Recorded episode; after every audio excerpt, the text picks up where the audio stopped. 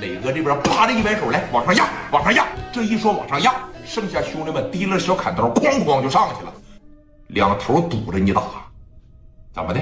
我上来了吧？啊！高丽当时一吵，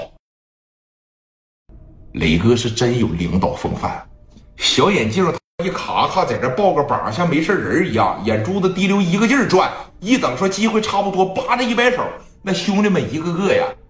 提弦的箭一样，提着小砍刀上上上，歘歘的就上去了。聂磊是一步一步一步一步往上走，一步一步一步往上走。四杆枪打一帮手无寸铁的，我问问你有没有把握？太有把握了。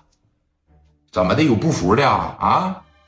于正龙这哥们挺猛，虎豹手底下大兄弟拿个树叶架子朝着史殿林就过来了。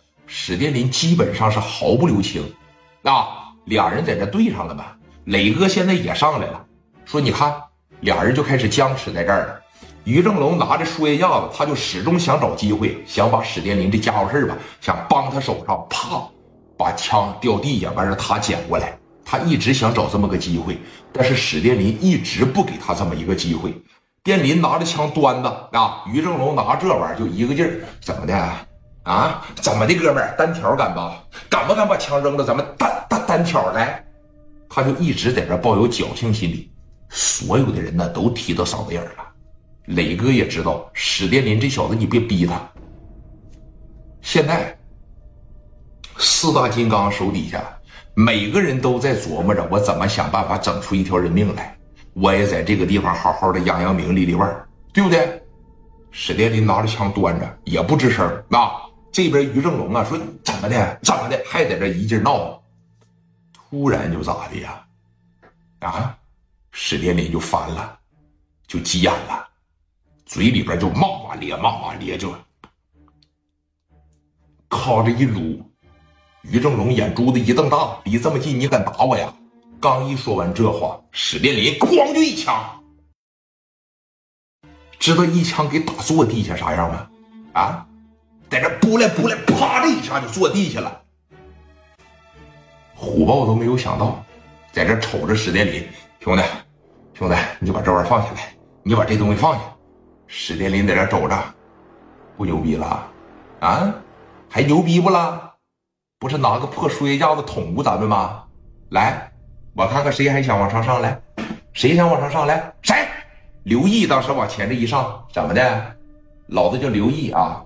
聂磊手底下大兄弟，老子他妈头俩月刚打销户了一个，谁要是不想死，来我成全他，我带他走。紧接着朝人群里边哐就又来了一下子，这帮人是真敢干呐，真敢打。关键是啥呀？你跟什么样的大哥，你就能带出什么样的兄弟来。要是史殿林他们这帮人跟着我，有什么事肯定头一个跑。磊哥就时不常的给他们洗洗脑。这打架你得怎么打？打架你得怎么打？喝点酒啊！磊哥给他们讲的热血沸腾的。你等说这些东西落在你心底的时候，他打仗的时候不自觉的他就敢开枪了。公屏上告诉我对不对？和平常多训练多说他们绝对是有好处的。到事上咣这一枪是真打，一咬牙咣就来吧。那头一回的时候都知道家伙事往前顶着点，咕通一下子就给你打坐地下。那怎么的？四个人在这堵着后路，给你们一包抄。谁要是想跑到跟前朝脑袋上我就崩。